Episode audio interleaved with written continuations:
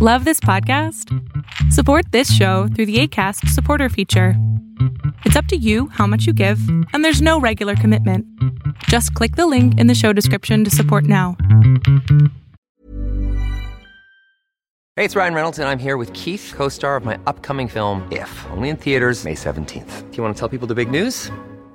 All right, I'll do it. Sign up now and you'll get unlimited for $15 a month in six months of Paramount Plus Essential Plan on us. Mintmobile.com slash switch. Upfront payment of $45 equivalent to $15 per month. Unlimited over 40 gigabytes per month. Face lower speeds. Videos at 480p. Active Mint customers by 531.24 get six months of Paramount Plus Essential Plan. Auto renews after six months. Offer ends May 31st, 2024. Separate Paramount Plus registration required. Terms and conditions apply if rated PG. Hold up. What was that? Boring. No flavor. That was as bad as those leftovers you ate all week. Kiki Palmer here, and it's time to say hello to something fresh and guilt-free. Hello Fresh. Jazz up dinner with pecan-crusted chicken or garlic butter shrimp scampi. Now that's music to my mouth. Hello Fresh. Let's get this dinner party started. Discover all the delicious possibilities at hellofresh.com.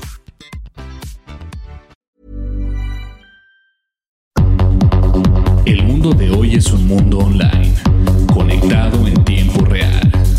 Genética, supercómputo, hipercomunicaciones e inteligencia artificial. Son las nuevas tecnologías que día a día transforman nuestra realidad. Tendencias Tech Podcast, tu clave de acceso a las nuevas tecnologías.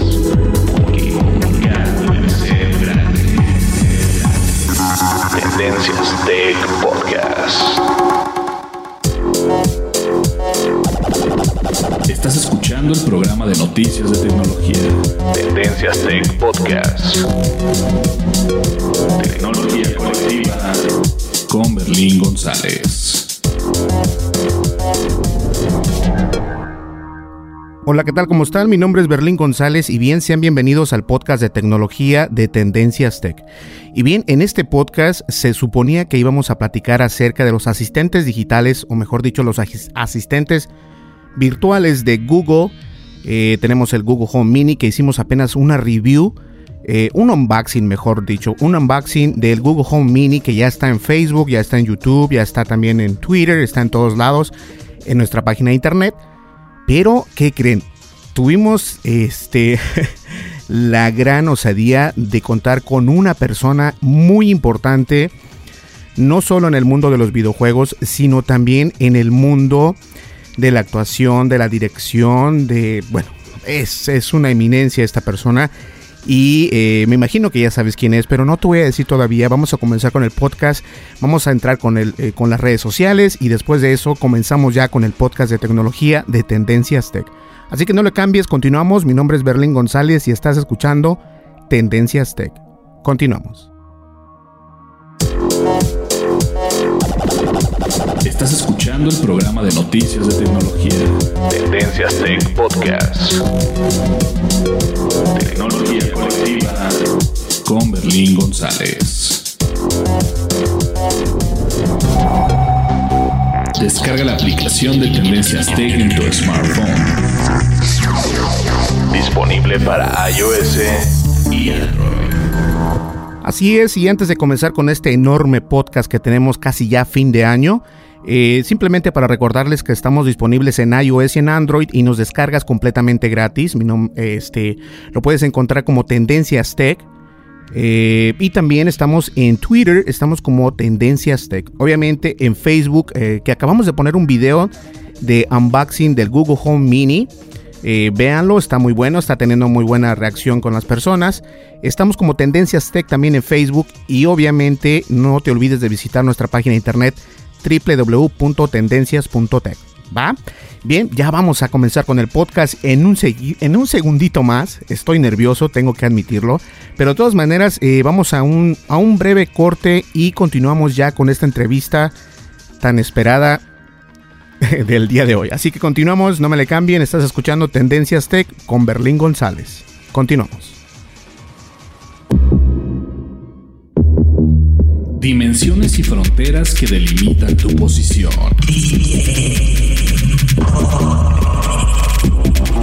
El tema de hoy, el tema de hoy Podcast. Así es, el tema de hoy y obviamente eh, como ya pudiste haber leído el título del podcast, tenemos como invitado a un gran emprendedor eh, muchas personas lo conocen por, obviamente, por Nintendo Manía, que personas como yo, este, lo seguimos desde pequeñines y bien, este, se le conoce por en el mundo de los videojuegos como Gus Rodríguez, pero obviamente, este, a lo mejor si te dicen, no, mira, te presento a Javier Gustavo Rodríguez Martínez, vas a decir, ah, hola, ¿qué tal? ¿Cómo estás? No vas a saber quién es. Pero si te digo, te voy a presentar a, a Gus Rodríguez, yo creo que sí vas a saber quién es. ¿Qué tal, Gus? ¿Cómo estás? Muy buenas tardes, buenos días, buenas noches. ¿Cómo estás? ¿Qué tal? Buenas, buenas. Qué gusto. Muchísimas gracias, Berlín. Gracias por la invitación y bueno, pues con muchísimo gusto aquí estamos. No, hombre, gracias a ti por, por esta entrevista que, que en realidad fue como relámpago, ¿no? vamos a hacerlo, lo hacemos y vámonos recio. sí, sí, y digo, perfecto ahorita que por esta temporada decembrina, bueno, pues afortunadamente pudimos abrirnos el espacio sin problema. Sí, así es. Oye, Gus, y cuéntame, este, tenemos bastantes seguidores que obviamente les encantan los videojuegos y estoy seguro que se van a pues a identificar contigo, pero más allá de los videojuegos, eres una persona muy ocupada, ¿eh? O sea, tienes me mandaste el currículum y está tienes el currículum muy grande, se podría decir, ¿no? pues ya también ya son muchos años ya. Imagínate, pues cómo no. y Tenía que llenarlo con algo. No, sí, es, es, una, es una cartera muy grande de, de trabajos que has, que has realizado. Oye, y cuéntame, ¿qué proyectos tienes en mano? ¿Qué, qué es lo que haces? Pero, pero antes de llegar ahí, yo creo que lo más apropiado sería que te presentaras. Eh, Gus Rodríguez, preséntate. ¿Quién eres, qué haces y dónde estás y qué onda? Bueno, pues soy Gus Rodríguez. Eh, soy eh, un publicista. Realmente mi, mi carrera es publicista estudié publicidad hace ya bastantes años y entonces eh, a partir de ahí me fui metiendo gracias a mi afición a la publicidad y a los videojuegos, pues sin querer llegué, eh, llegué a este mundo maravilloso de la de estar reportando, de ser el periodista, pues casi te puedo decir el primer periodista de, de videojuegos aquí en México junto con José Sierra, que fuimos socios durante muchísimos años. Actualmente, bueno, tengo dos hijos. Uno de ellos eh, eh, realmente casi, casi como que se dividieron mi, mi, mi, herencia eh, profesional, por decirlo así, porque uno se dedica 100% a la publicidad y el otro a la producción de televisión y a los videojuegos, que es este, también es Gustavo Rodríguez, Estavo, y él ahorita pues está súper metido en lo que son los deportes electrónicos, los eSports.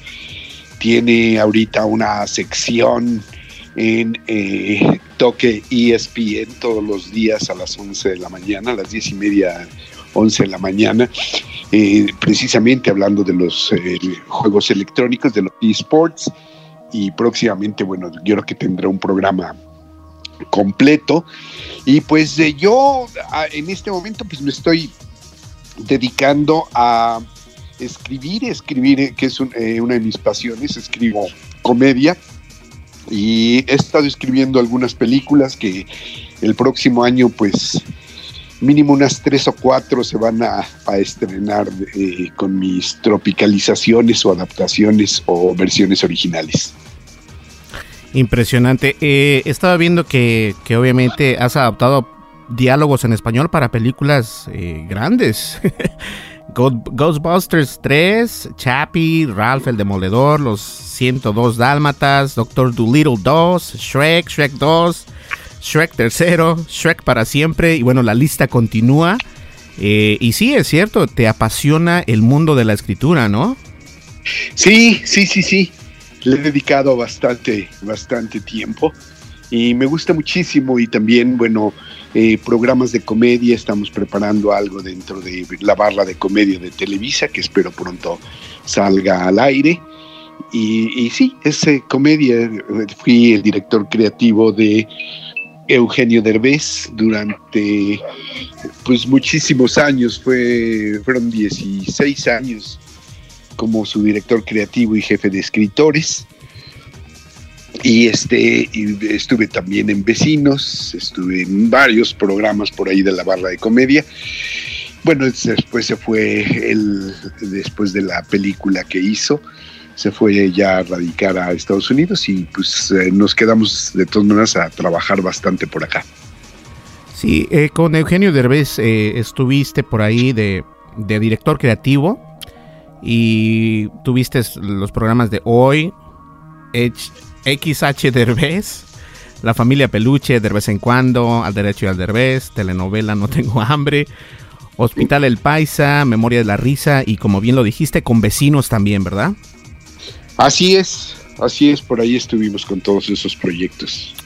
Wow. Oye, y ahora, este, yo creo que a nuestros usuarios o a nuestros eh, eh, podscuchas lo que les interesa saber, ¿qué tanto estás dentro de los videojuegos? Eh, pues es algo que no, no se cura. Ya una vez estando dentro ya, ya no te curas.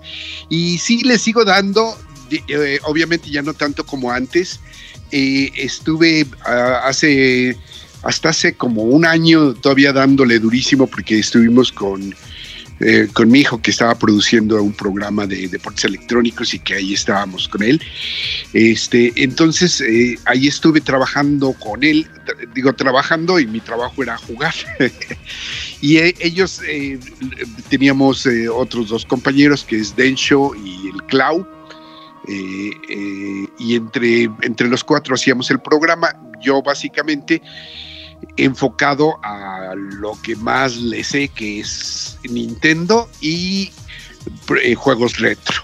Entonces, ahora sí que la verdad sigo, sigo dándole a los juegos retro y por supuesto a Nintendo, al, al Switch, ahorita me tiene absorto. Este, no soy, no soy alguien que diga, bueno, es que cómo juega, ya se conoce todos los títulos. Antes, cuando eh, estaba con Nintendo, sí lo hacía.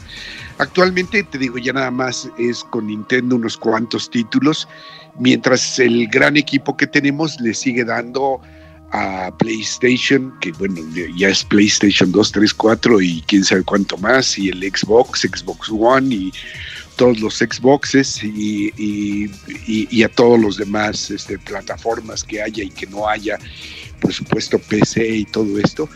Tenemos un gran grupo de, profesionales dentro de los videojuegos que, que, nos apoyan y que le saben bastante al, al negocio. Y este, sí, eh, los videojuegos es un mundo muy amplio, de verdad. Y imagínate que Tavo esté trabajando en esports, es también algo padre, ¿eh? sí, sí, sí, y también le apasiona y le sabe, le sabe bastante. Se fue hace un par de meses a China a la final de League of Legends y anduvo por allá y estuvo hace como seis, ocho meses también en, en Los Ángeles dándole ahí a todo esto y por supuesto no se pierde un Electronic Entertainment Expo, un E3 Show. A veces me lleva, a veces me deja aquí este, cuidando a, sus hijos, entonces, pero, pero todo, todo muy, muy padre, estamos muy, muy contentos con todo lo que, lo que hay, ¿no? No, sí, está buenísimo. Yo recuerdo que yo creo que de mi generación no conocíamos nada del, del, del, del E3. Eh, ni mucho menos de, los videojuegos, hasta que ustedes en, Nintendo Manía dieron a, conocer esto, ¿no? Y, pues, y fue algo increíble. Sí, o sea, dices que no, que no lo, ustedes no lo conocían y la verdad yo tampoco. Eh, te puedo decir que lo aprendimos juntos. O sea, yo me enteré de, del, del Consumer Electronic Show prácticamente un par de meses antes de ir al primero, ¿no? Y ustedes se enteraron de inmediato, luego, luego, un mes después, eh, a través de la revista.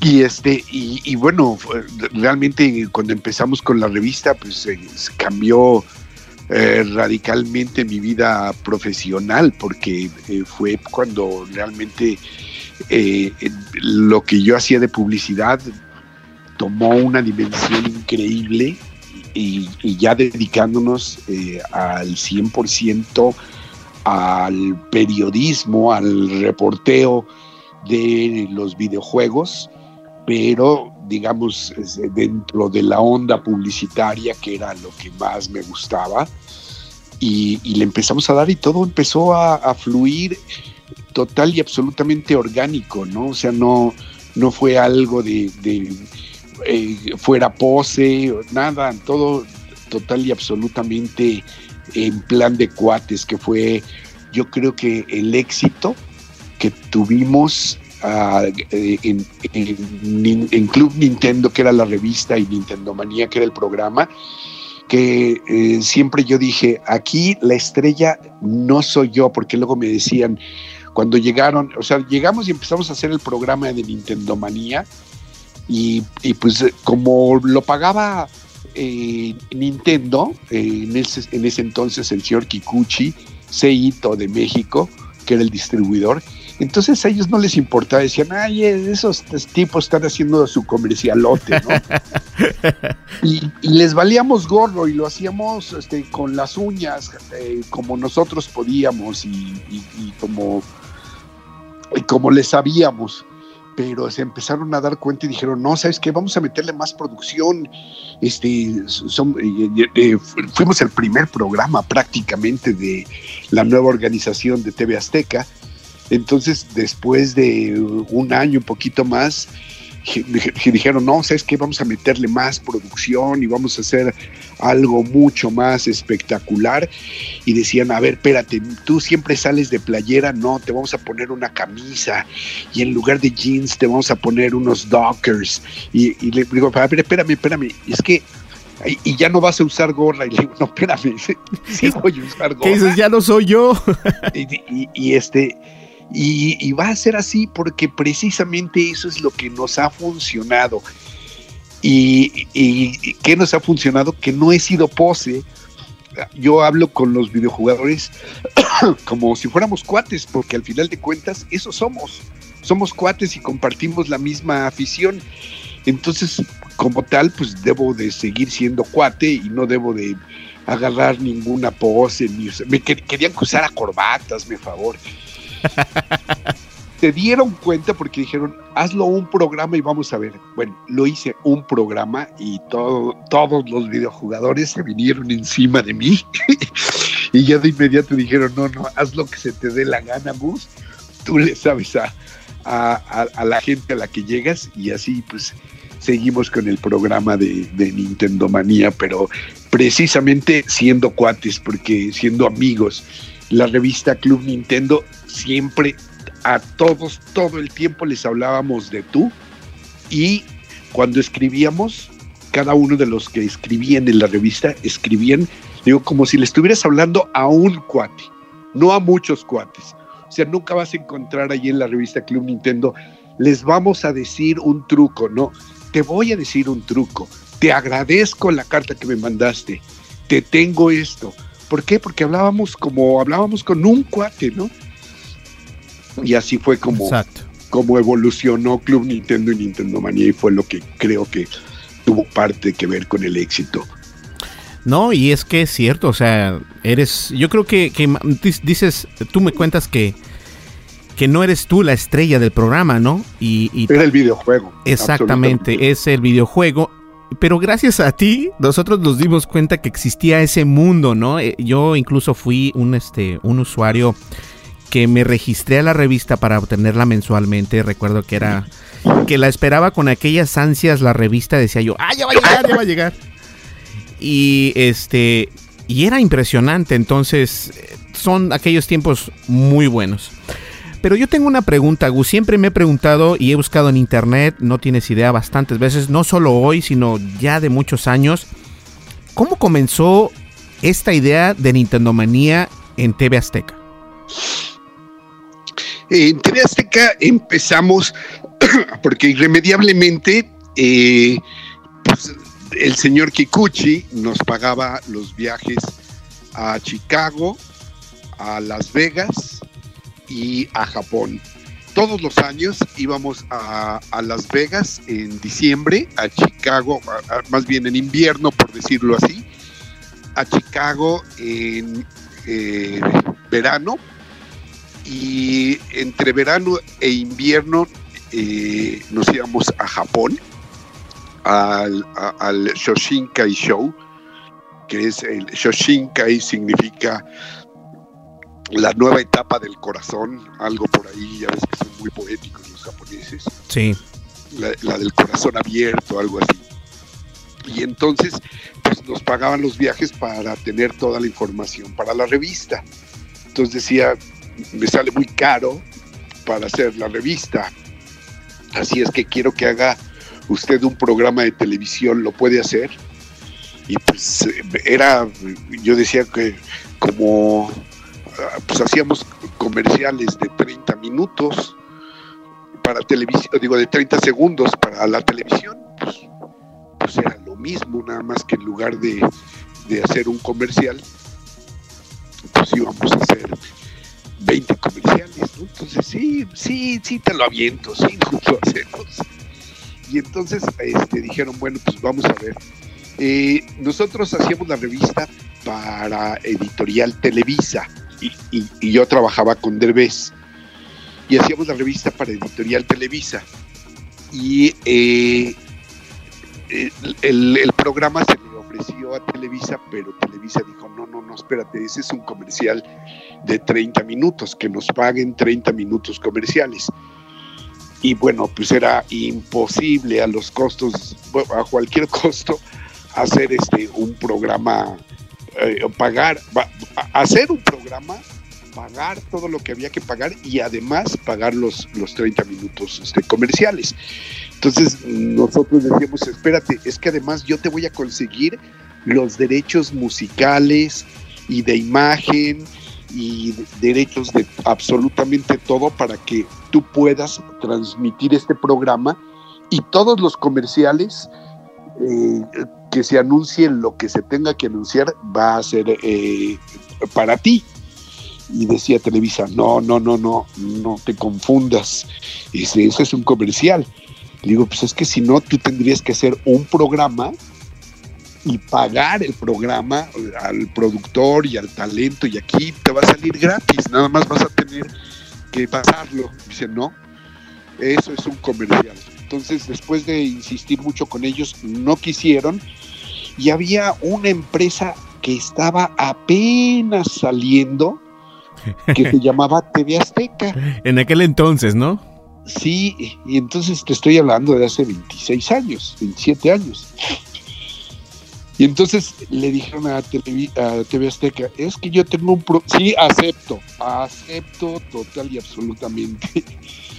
Entonces dijeron, pues adelante. Entonces nos prestaban los tierros nosotros íbamos a hacerlo por allá. Y te digo, eh, nuestro primer eh, set era un set que midía 6 metros por 6 metros, no menos, unos 4 por 4 a lo mucho. Era un set muy, muy chiquito y lo teníamos como si fuera el desván del, del niño, que eh, después se enteró mucha gente que ese niño es mi hijo. Eh, pero en aquel entonces decía, es que no quiero que sepan porque van a creer que está aquí porque es mi hijo. Y hasta cierto punto era cierto, pero realmente era muy fácil que yo me lo llevara conmigo a los viajes y no tener que llevar a su papá y a su mamá y pagar otro este boleto de adulto y otro cuarto y etcétera. Entonces, eh, y además, pues mi hijo como yo me llevaba los juegos a la casa, pues él veía y él jugaba y, él se sabía todos los juegos antes de que saliera, ¿no? Entonces, este, bueno, pues para, y, tenía facilidad de palabra, no le tenía miedo a la cámara, y entonces empezamos a hacer el, programa por allá eh, nosotros dos. Y, y bueno, eh, TV Azteca decía, es que si no los dejo voy a tener que meter eh, media hora de barras, eh, barras de, color, ¿no? Entonces dijeron, órale, pues adelante. Y entonces fue así como empezamos con, con Nintendo Manía y te digo, rascándonos con nuestras propias uñas, de plano, en aquel entonces los editores no entendían lo que queríamos y entonces uno de nuestros videojugadores resultó que tuvo que aprender a editar para poder eh, eh, hacer lo que realmente nosotros queríamos comunicar. Porque cuando teníamos unos editores súper fregones, rapidísimos y todo, ellos no entendían el videojuego, pues ya eran, ya eran adultos, ya tenían 24, 25 años esos editores, no jugaban videojuegos que eran para niños. Exacto. Y entonces, este, pues así fue como poco a poco le fuimos agarrando la onda y fuimos, este, eh, avanzando y, abriendo, abriendo brecha, abriendo el camino porque pues, no, no había experiencia de absolutamente nada. No había editores que supieran de videojuegos, no había productores que supieran de videojuegos, no había este talento que supiera de videojuegos. Después, eh, cuando se dieron cuenta que esto empezó a jalar, llamaron a, Maggie Heggie y a, y, a Mark Thatcher, que los dos eran videojugadores. Eh, Maggie eh, era además publicista. Ella estudió exactamente en la misma escuela donde yo estudié. Y de casualidad, bueno, a ella le gustaba mucho la conducción, la televisión y todo esto. Y entonces ella entró y pues se ganó su, su puesto por ahí y además sí sabía de videojuegos. Entonces, pues este resultó que, que, fue fácil su entrada. Qué padre, ¿eh? qué, buen, qué, bueno, qué buena, qué buena memoria tienes. pues no tanta, pero Oye, ¿y alguna anécdota que, se haya quedado contigo hasta el día de hoy de Nintendo Manía? Híjole, pues estoy lleno de, esas anécdotas. Específicamente de Nintendo Manía, hay una, eh, hay un par, pero y son similares. una vez un muchacho escribió, se llamaba, eh, espérame, este, ay, no me acuerdo, creo que era Víctor. Entonces este, escribió y yo le, le hablé por teléfono. Su mamá estaba bien emocionada y dice, permítame, se lo paso. Entonces ya me contestó y dice, este, ay, pues, ¿qué tal? Mucho gusto. Y le digo, oye, pues estás invitado a la grabación del próximo programa que va a ser el próximo sábado. Wow, allí voy a estar, sí, te lo prometo, pero emocionado y lo que le sigue.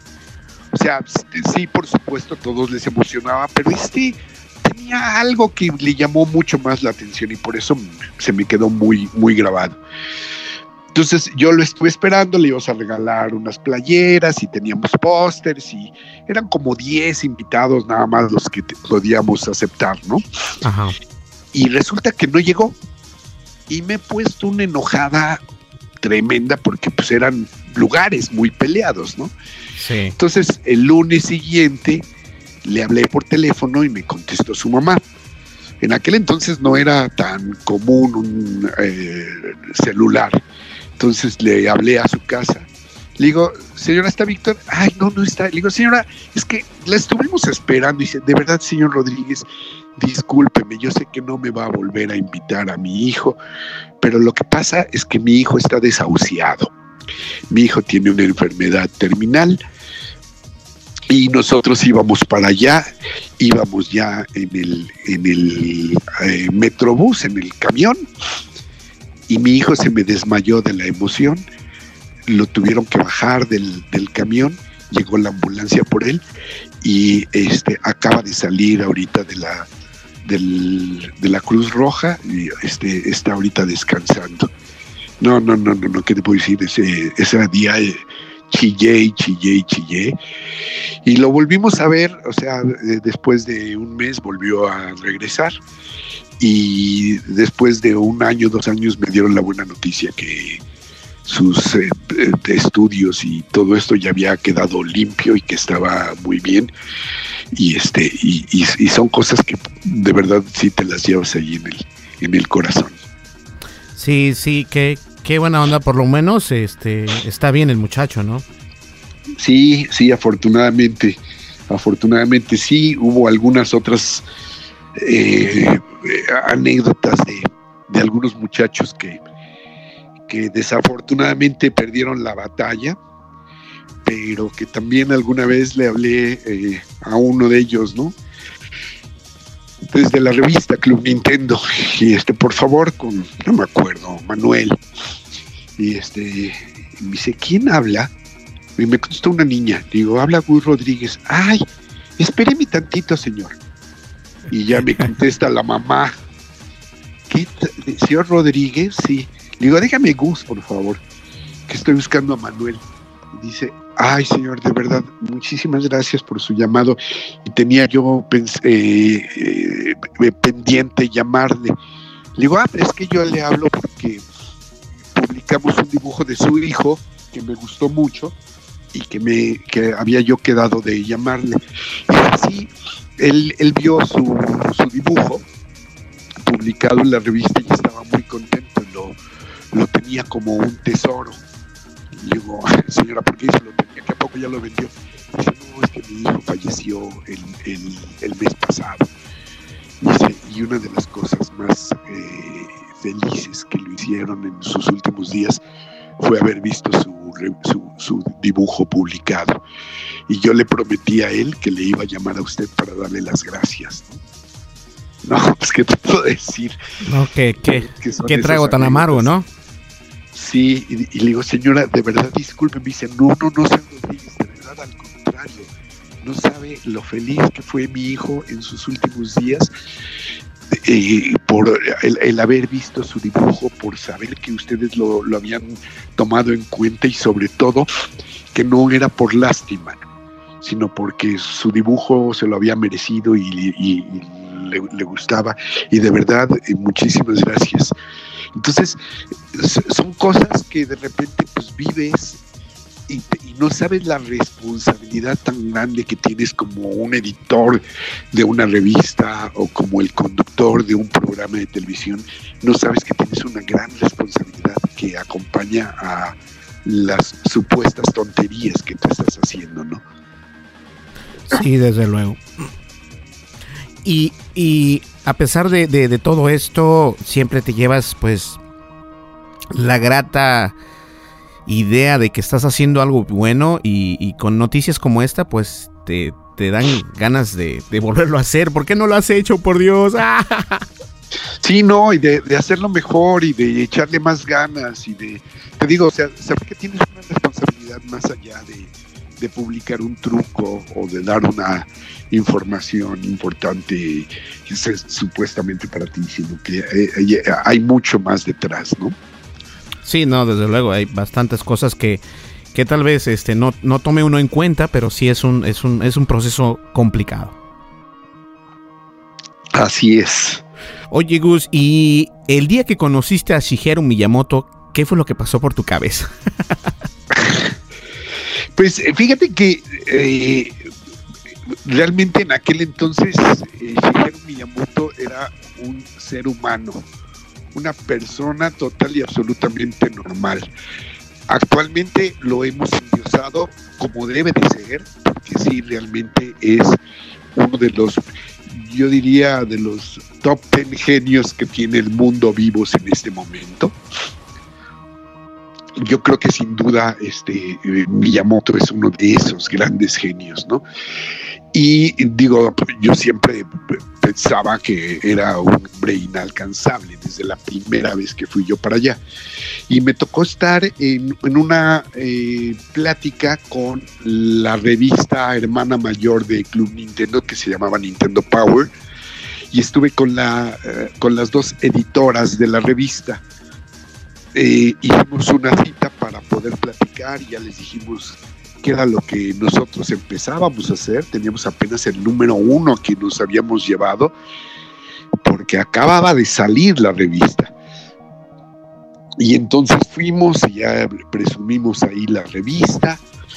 Este, y terminando la junta nos dice, nos dice la, la, editora en jefe, dice, disculpa Gus, disculpa Pepe, pero este, eh, ya esta junta la tenemos que dar por terminada porque este, ya llegó mi próxima cita, estoy a, está a punto de llegar, ya son, me acuerdo, eran las 11, este, de 11 a 11 y media era mi junta y a las 11 y media llegó, llegó la junta, la siguiente junta. Ah, bueno, pues muchísimas gracias.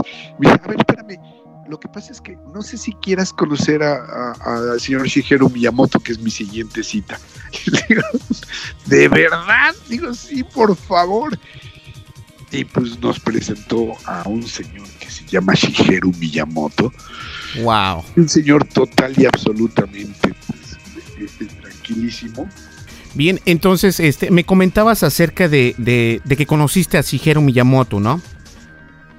Sí, sí, te digo, y cuando lo conocí después de una junta que tuve con eh, Gail Tilden y Leslie Swan, me dijeron, ¿lo quieres conocer? Por supuesto. Y súper tranquilo, súper sencillo, eh, un señor que siempre ha disfrutado mucho su trabajo más allá del dinero. La parte económica seguro no le importa desde hace muchísimos años y sin embargo sigue apasionado eh, del trabajo y dándole ahí, ¿no? Y es un señor que sí habla inglés, sí entiende bastante, bastante bien inglés, aunque no lo dejan que, que se manifieste demasiado en inglés. Prefiere, prefieren que hable en japonés, trae su traductor. Y así, pues, además de que tiene un poquito más de tiempo para pensar las preguntas que le hacen, este, no se compromete demasiado y tampoco, tampoco eh, se, mete mucho en, embrollos. Pero en aquel entonces sí nos saludamos, hablamos eh, algo en, inglés y me dio su, tarjeta de presentación y firmada con un autógrafo y con un dibujito de Mario. Y este, y bueno, pues es uno de los grandes tesoros, ¿no? Algún día este, cuando yo me muera, yo creo que estará por ahí en, eBay. Exactamente, eso es lo que te iba a decir. ¿Por qué no la pones a la venta eBay? capaz que sacas un buen dinero de eso. no, no, no, no. Eso no se vende. No, claro que no. Son tesoros que se tienen que llevar con uno hasta, como dices tú, hasta que el día que te mueras, ¿no? Sí, y eso a ver si mis hijos lo quieren rematar en eBay o lo van a seguir conservando. Bien, este, ¿qué te parece si vamos a una breve pausa y nosotros continuamos con el podcast, Gus? Vámonos pues. Ok, listo. Entonces, señores, vamos a una breve pausa. Mi nombre es Berlín González. Estás escuchando Tendencias Tech y volvemos enseguida. Vamos a una breve pausa porque quiero darles otra noticia aparte de este mega podcast que estamos haciendo. Así que no le cambien, continuamos. Estás escuchando el programa de noticias de tecnología. Tendencias Tech Podcast. Tecnología colectiva con Berlín González. Sigue nuestras redes sociales. Facebook. Búscanos como Tendencias Tech. Twitter. En arroba Tendencias Tech. Y bien, estamos en las redes sociales, estamos obviamente en Twitter y en Facebook. En Twitter nos encuentras como Tendencias Tech, en Facebook nos encuentras como Tendencias Tech de igual manera, sin H. Y también estamos disponibles en iOS y en Android, nos, nos puedes descargar completamente gratis, no pesamos demasiado y enviamos notificaciones únicamente cuando tenemos podcast. Así que al momento de que tú estés escuchando este podcast es porque tú recibiste una notificación de nuestra aplicación recordándote que ya está el podcast listo. ¿Ok? Y obviamente visitar nuestra página internet en www.tendencias.tech. ¿Va? Bien, vamos a continuar con el podcast, con la entrevista a esta gran persona que es Gus Rodríguez y que ha conocido bastantes personas grandes como Shigeru Miyamoto. Si no sabes quién es Shigeru Miyamoto, bueno, él fue el creador de Mario, así que, wow, es una, como dice él, él tiene ahí guardado ese autógrafo, ojalá que no lo vendan, ojalá que se lo quede y lo, lo enmarque por ahí. Pero de todas maneras, volvemos enseguida, ya continuamos con el podcast, que esto está muy bueno, no le cambien, regresamos. Información actual y seleccionada. Analizada. Noticias. Noticias con la visión de Tendencias Tech Podcast. Listo, y yo sé perfectamente que Gus es una persona muy ocupada y no vamos a ocupar más de su tiempo, pero Gus, antes de, de, de todavía no nos vamos a retirar, vamos a jalarte otro cabellito de esa gran cabellera que tienes. este, ¿qué, qué puedes opinar acerca de, de, de los videojuegos portátiles? Eh, más que nada, ¿qué opinas? Me gustaría saber qué opinas del videojuego eh, para ya sea iOS o Android, el Super Mario Run. Eh, fíjate que hay muchas cosas que eh, de repente te gustan y de repente no te gustan. Eh, y yo creo que todo eso de las microtransacciones y contenido descargable pero que te cuesta y eso ya no me late. O sea, sí, creo que es mejor de, ah, ok, el juego te cuesta tanto. Ah, bueno, órale. en mi época, muchachitos, E-, era padrísimo porque comprabas un cassette y ya eso era todo lo que tenías que hacer. Después empezaron con los discos y lo único que tenías que hacer era jugarlo. Y fíjate que eh, eh, esto se ha perdido mucho. Y ahorita que se los recuerde a muchos de los videojugadores, van a decir, sí es cierto, y desgraciadamente nos hemos ido contaminando con muchas otras cosas. Pero si se acuerdan, en aquel entonces comprabas un cartucho y parte de lo que podía ser súper interesante era encontrar los bugs, los errores del juego. Y era, eh, era como encontrar los secretos, eh, eh, resolver las cosas difíciles, pero además encontrar los errores del juego el mundo menos uno, que realmente no era mundo menos uno, sino era un error, eh, era un, pues, un bug del juego, fuera, era, era como una cosa maravillosa y, muy entretenida, ¿no? Y así con todos los demás juegos. Actualmente, si hay algún error, te lo corrigen, te, mandan la, la, nueva descarga, se actualiza y dice que se corrige el juego. Entonces, como que se ha perdido el hacer el juego lo mejor posible, sino simplemente se saca el juego cuando prometieron que lo iban a sacar y ya después harán todas las correcciones que, sean necesarias. Y creo que eso no está tan padre. ¿Y a qué voy? A que después en, varios juegos, el que tú me digas casi casi, que dicen, ah, ok, pero quieres eh, tener el, zapatito azul, pues te va a costar un dólar. Y quieres eh, abrir tres mundos nuevos, págame otros tres dólares. Exacto. entonces no es gratis, porque cuando dicen, ah, es gratis, ah, qué padre. Pero al final de cuentas no es gratis y te sale más caro y estás ahí dándole. Y esas cosas como que no, son las que no me gustan de, de estos juegos portátiles, sobre todo para iOS y Android. Sí, no, y fíjate que eh, esa es la desventaja de estos juegos, ¿no? Por ejemplo, en este caso de Super Mario Run, que fue un juego muy esperado por durante eh, los meses que estuvo arriba en las tablas eh, de los mejores juegos y los mejores descargados. Cayó rotundamente cuando salió el Pokémon Go. Porque el Pokémon Go en realidad no te pedía nada. Eh, obviamente sí puedes y, tienes que comprar si quieres este qué bolitas, que esto y el otro. Pero bajó bastante el Super Mario Run porque decía, nada más estamos a dejar jugar, como dices tú, cierta cantidad de, niveles. Y para poder jugar los siguientes niveles te va a costar 9 dólares, ¿no? 9.99. Y pues obviamente, este, pues dices tú como que, como que eso no se vale, ¿no? sí, sí, sí.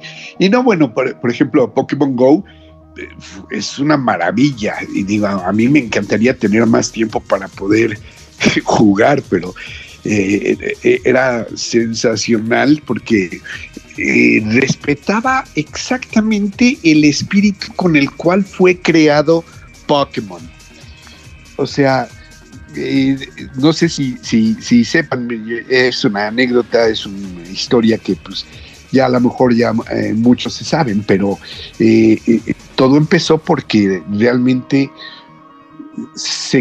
el, creador de, Pokémon Go, de, perdón, de Pokémon Go, ya me estoy yendo muy adelante, el creador de Pokémon era un chavo que trabajó en, Nintendo y que le, le, encantaba coleccionar insectos.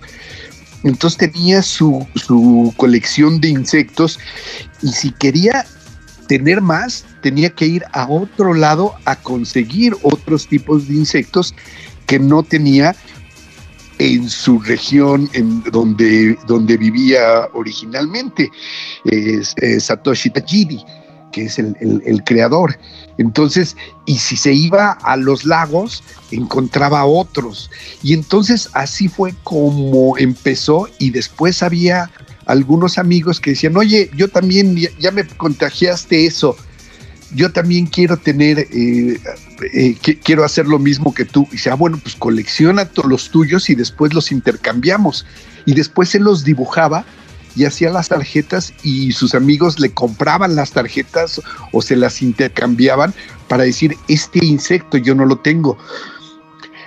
A, todo esto que a lo que voy es que ese espíritu fue exactamente el mismo con el Pokémon rojo y el Pokémon azul cuando salieron para Game Boy. Y entonces, ahora que salió en, Pokémon Go, era exactamente lo mismo. Por mucho dinero que tengas, por muy lo que sea, habrá alguien que tenga más que tú o que tenga unos diferentes que tú no has podido conseguir. ¿Por qué? Porque a lo mejor vive junto a un lago y entonces él tiene los más deseados que tú no has logrado tener, pero tú tienes otros tres que él no tiene y entonces se los pueden intercambiar. Y ese espíritu es el que reinó y se conservó en ese eh, Pokémon Go que eh, creo que fue parte del gran, gran, gran éxito del título, ¿no? Sí, el intercambio, el moverse. Y fíjate que algo que me gusta a mí del Pokémon Go es de que en realidad te hace moverte. O sea, no, es nada más que te quedas y te quedas sentado y ya no haces nada. No, este te hace que vayas, que camines, que, vayas a otros lados.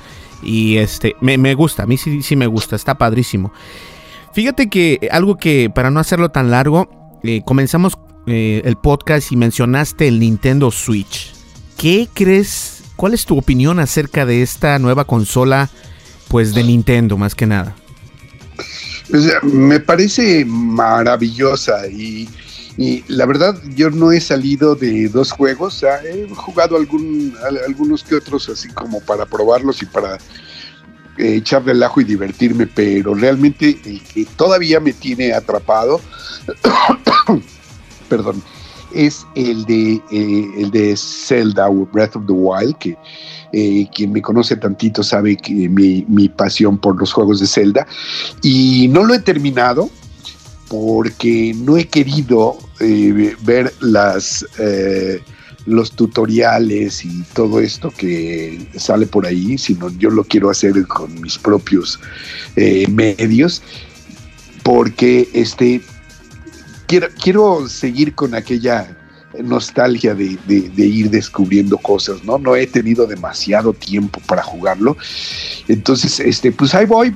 Ya casi, casi lo termino, voy poco a poco y este, y, disfrutándolo muchísimo. Y este, y, sorprendiéndome porque pues la capacidad de la consola y la creatividad que se le puso en la producción es impresionante, es maravillosa. O sea, más arriba de los 4K y de los 60 eh, cuadros por lo que quieras, lo que sea, lo que me digas. El juego es una gloria y una maravilla y lo disfruto muchísimo, ¿no? Y eh, el juego de Mario, que también está súper divertido y sorprendente y maravilloso. Y entonces eh, esa parte eh, como que sí, no, no se ha perdido y eh, en algún momento Nintendo casi te puedo decir que lo olvidó, no sé qué le pasó, se durmió en sus laureles, pero afortunadamente con esta consola parece que está resucitando y, estoy muy contento y, y sí, la verdad lo disfruto mucho no la uso mucho como una consola portátil, la prefiero usar aquí en la casa tranquilo y eh, en, la telesota, ¿no? Pero este, pero sí, sí, la, disfruto mucho. Sí, la, la, consola del Nintendo Switch, esa es la ventaja, que tiene resoluciones altísimas, tiene especificaciones muy buenas y que obviamente el usuario final, en este caso el usuario que está jugando algún videojuego, ya sea el de Zelda Breath of the Wild o el de Mario Odyssey, que me encanta ese juego, me vuelve loco, me encantó. Este, en un podcast anterior hicimos una breve introducción. una, una breve introducción acerca de, de, este, de este videojuego. Y está padrísimo, o sea, te, quedas como que diciendo, wow, cómo ha avanzado eh, los videojuegos, ¿no? Los videojuegos en consolas portátiles más que nada. Sí, efectivamente, sí, es, es, una maravilla poder, poder eh, eh, ver la evolución de los títulos desde un juego de NES hasta lo que es ahora el Switch y lo que quién sabe que venga. He estado con la oportunidad de, jugar el VR, eh, la realidad virtual, estos que son sensacionales con el Play. Y, y, pues vienen cosas que nos van a mover mucho y quién sabe por dónde vengan, ¿no? O sea, el, el señor Marty McFly no le atinó exactamente lo que iba a hacer eh, esta, eh, estos años, pero creo que nos está superando la, la realidad. Sí, no, y la realidad virtual está este, todavía en pañales, pero es, es algo grandísimo. El, eh, tengo la, dicha de poder contar con un PlayStation VR y es impresionante los juegos, te inmerse completamente en el juego y eso es, eso es ah, invaluable, es, es, padrísimo eso. Exactamente, sí, sí, sí. Si ya lo has jugado, bueno, ¿qué te puedo decir? O sea, si, si realmente te, te, mete, ¿no? Y te, te, vuelve eh, eh, un super fan y, sí, definitivamente sí, no sé qué, sientas tú, pero eh, es, adictivo, es total y absolutamente adictivo, ¿no?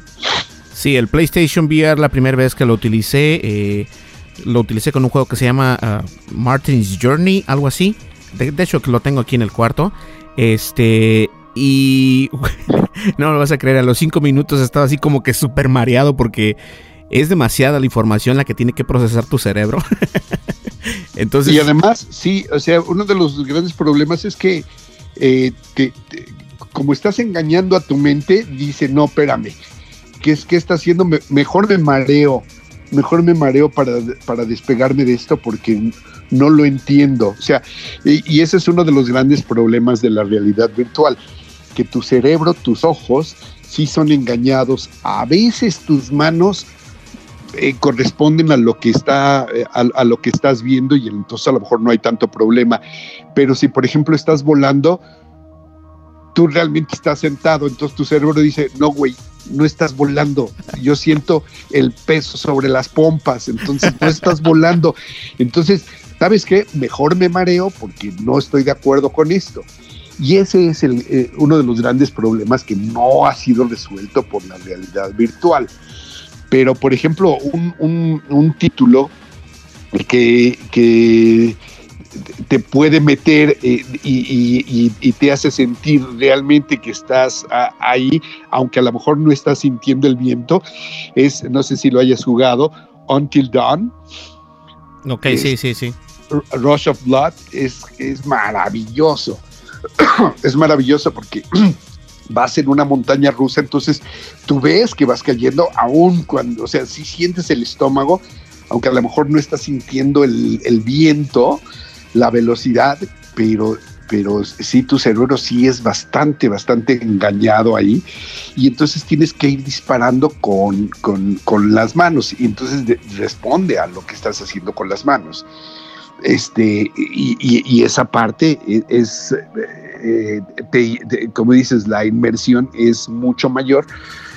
Y, este, y pues sí, sí, sí funciona, sí, sí, sí te ayuda el, eh, la, realidad virtual a meterte durísimo ahí con el DualShock 4 y esto, ¿no?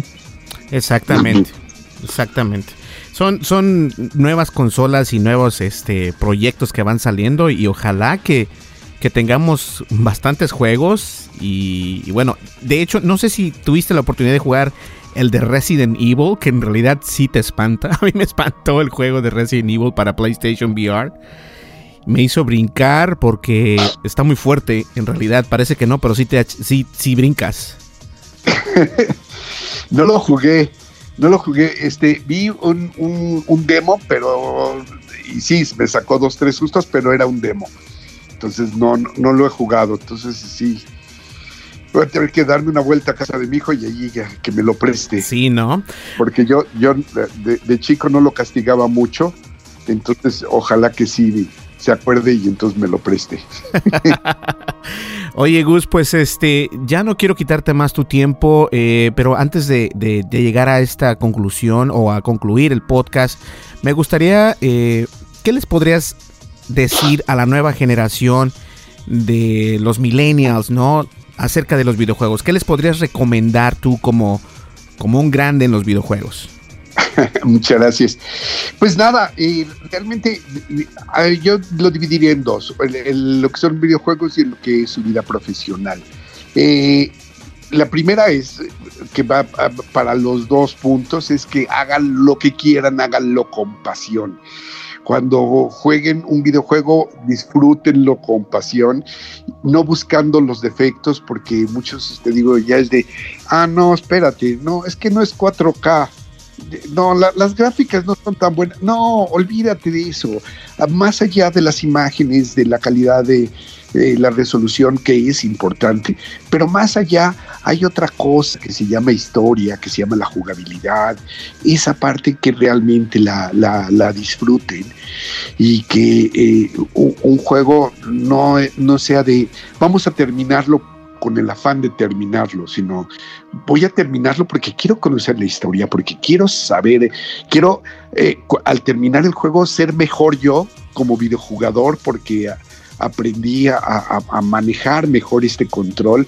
En mi época los controles eran de eh, prácticamente una cruz y, dos botones y eso era todo, ¿no? Y este, ahora, bueno, son unos botones hiper mega sofisticados, eh, tienes que ser muy hábil para poderlo manejar. Exactamente.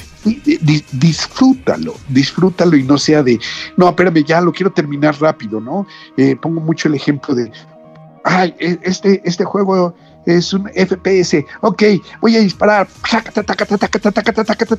¡Chin! Ya me mataron.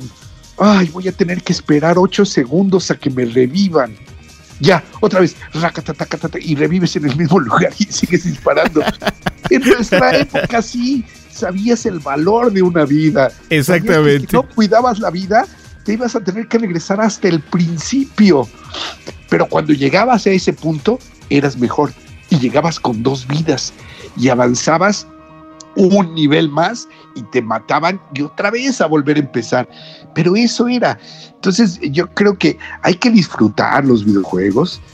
Eh, eh, y, no el hecho de quiero terminar 30 eh, videojuegos al mes, o sea que voy a, comprar 30 videojuegos al mes y, porque no, no, no es eso, yo creo que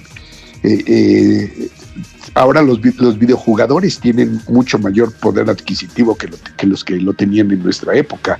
En nuestra época era, si tu papá no te daba eh, al mes o a los tres meses o a los seis meses para comprar un cassette, tan tan, o sea, tenías que ir a casa de alguien más, ¿no? Exactamente, si no te daban tu domingo, ¿no? Exactamente, y sabías que tenías que cuidar esa lana, ¿no? como por ejemplo lo que decías tú, que eh, estaba suscrito a la revista, pero yo sabía de muchos que se suscribían a la revista, pero les llegaba dos o tres días después. Sí, no, no llegaba, no llegaba cuando debería llegar, ¿no? sí, por el correo. Pero entonces había muchos que compraban la revista, aunque estaban suscritos, ¿no? Sí, era mi caso. Fíjate. Sí, porque mira, fíjate que, yo me llegaba a la revista, pero de todas maneras yo este, la guardaba, no la abría y me compraba la mía. Y entonces guardaba la, la, que me llegaba por correo, porque te llegaba este, envuelta en un, en un, este, en un paquete. Sí, claro. Entonces yo la guardaba, no la utilizaba. Y, y, dije, bueno, eso es. Y ahí las tengo, fíjate, ahí las tengo. Están en México, pero este, las tengo, las revistas, porque sí es cierto, yo compraba las revistas de, Club Nintendo eh, eh, y las guardaba y utilizaba las que yo compraba, eran las que yo utilizaba. sí, pues para que vea, sí. Y yo creo que hay que darle ese valor y hay que hacerlo con pasión, mucha, mucha pasión, este, tanto jugar como lo que te toque hacer en la vida, ya sea estudiar o trabajar en, la contaduría, eh, barriendo en una peluquería o este, diseñando turbinas electrónicas para cohetes espaciales, hazlo todo con pasión y disfrútalo, ¿no? Así es. Pues bien, Gus, este, muchísimas gracias por, por, darte el espacio y el tiempo. Este, te lo agradezco muchísimo. No, no tengo palabras como agradecértelo. Y sí me consta, eh, Gus es muy sencillo. De hecho, no le, no le, no es de que se le ruegue, ¿no? Pero ya ves que uno insiste un poquito así como para atraer a personalidades a los podcasts. Y Gus muy tranquilo, sí, ah, mira, listo, ah, ok, ya, se acabó, vámonos. Entonces dije yo, wow, eso fue algo rapidísimo. Y muchas gracias Gus por, por, estar aquí con nosotros en los micrófonos de Tendencias Tech.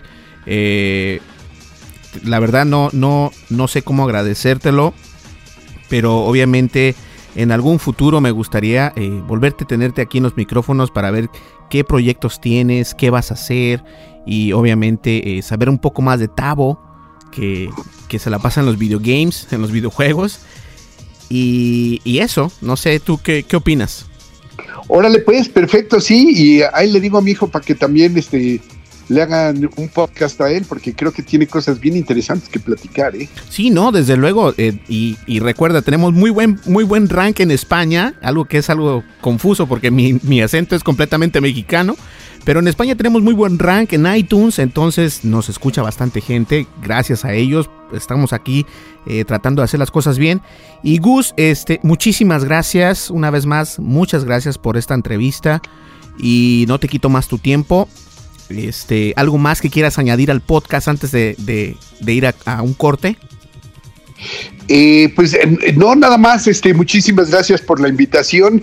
Si escuchan por allá en España, Saludos a una buena amiga, Carlota Zambrano. Y este, y, permíteme dar mi, mi, Twitter. Sí, desde luego, da los medios que puedas, no hay problema. Arroba el Gus Rodríguez. Ese es mi Twitter. El, Twitter de, mi hijo, de Tavo, es arroba GRA10 y el Twitter, eh, ahora sí que profesional, donde hablamos de videojuegos electrónicos y de todo lo que, lo que tiene que ver con videogames, es arroba cero control, cero con Z, arroba cero control y ahí andamos. Entonces, este, pues muchas gracias y estamos en contacto. Eso es todo. Perfecto, señores. Pues bien, gracias, eh, este Gus. Vamos a una breve pausa. Nosotros continuamos. No me le cambien. Mi nombre es Berlín González y ya estamos a la recta final, pero volvemos en unos segundos. Continuamos. No le cambien. Estás escuchando el programa de noticias de tecnología. Tendencias Tech Podcast. Tecnología colectiva con Berlín González. Bien, señores, llegamos ya a la parte final del podcast. Agradecemos a Gus Rodríguez, mejor conocido en el mundo de Nintendo Manía. Ah, todo el mundo lo conoce, obviamente. Eh, muchísimas gracias, Gus, por estar en el podcast. Eh, pero esto se lo debemos a, a, todos ustedes porque gracias a las personas que nos escuchan, que nos escuchan en México, en Estados Unidos, en Brasil, en España, este, es por eso que, tenemos a este tipo de personalidades para que ustedes disfruten de un buen contenido y aprendan algo de alguien que, en los videojuegos es, es, una eminencia. Entonces, y no lo digo nada más porque lo tengo aquí, siempre lo he dicho, eh, Nintendo Manía, bueno, con, eh, Alejandro y con los otros podcasters que tenemos por acá, siempre este Adrián por acá también. Entonces siempre hemos platicado acerca de Nintendo y qué bueno que ahora tuve la oportunidad de entrevistar a Gus Rodríguez, que es, es un tipazo.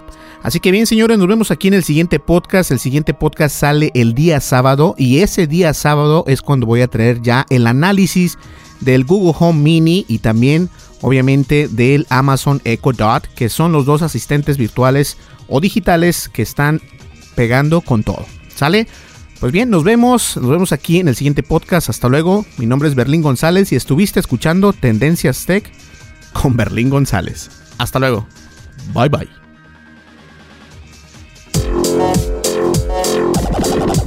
Estás escuchando el programa de noticias de tecnología. Tendencias Tech Podcast.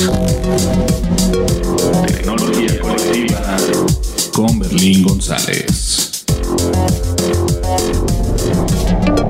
El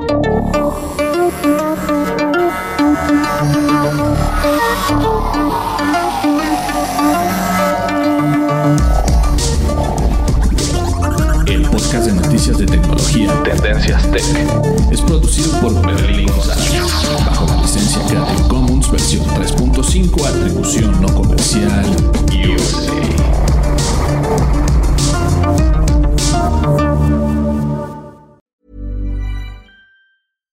Catch yourself eating the same flavorless dinner three days in a row? Dreaming of something better? Well, HelloFresh is your guilt-free dream come true, baby. It's me, Kiki Palmer. Let's wake up those taste buds with hot, juicy pecan-crusted chicken or garlic butter shrimp scampi. Mm. Hello Fresh. Stop dreaming of all the delicious possibilities and dig in at HelloFresh.com. Let's get this dinner party started. Hi, I'm Daniel, founder of Pretty Litter. Cats and cat owners deserve better than any old fashioned litter. That's why I teamed up with scientists and veterinarians to create Pretty Litter. Its innovative crystal formula has superior odor control and weighs up to 80% less than clay litter. Pretty Litter even monitors health by changing colors to help detect early signs of potential illness. It's the world's smartest kitty litter. Go to prettylitter.com and use code ACAST for 20% off your first order and a free cat toy. Terms and conditions apply. See site for details. How would you like to look five years younger? In a clinical study, people that had volume added with Juvederm Voluma XC in the cheeks perceived themselves as looking five years younger at six months after treatment. Look younger, feel like you. Add volume for lift and contour in the cheeks with Juvederm Voluma XC. Reverse signs of aging by adding volume to smooth laugh lines with Juvederm Volure XC. For important safety information and to find a licensed specialist, visit juvederm.com. That's J U V E D E R M.com. Not for people with severe allergic reactions, allergies to lidocaine, or the proteins used in Juvederm. Common side effects include injection site redness, swelling, pain, tenderness, firmness, lumps, bumps, bruising, discoloration, or itching. There's a risk of unintentional injection into a blood vessel, which can cause vision abnormalities, blindness, stroke, temporary scabs, or scarring. Talk to a licensed specialist to find out if it's right for you.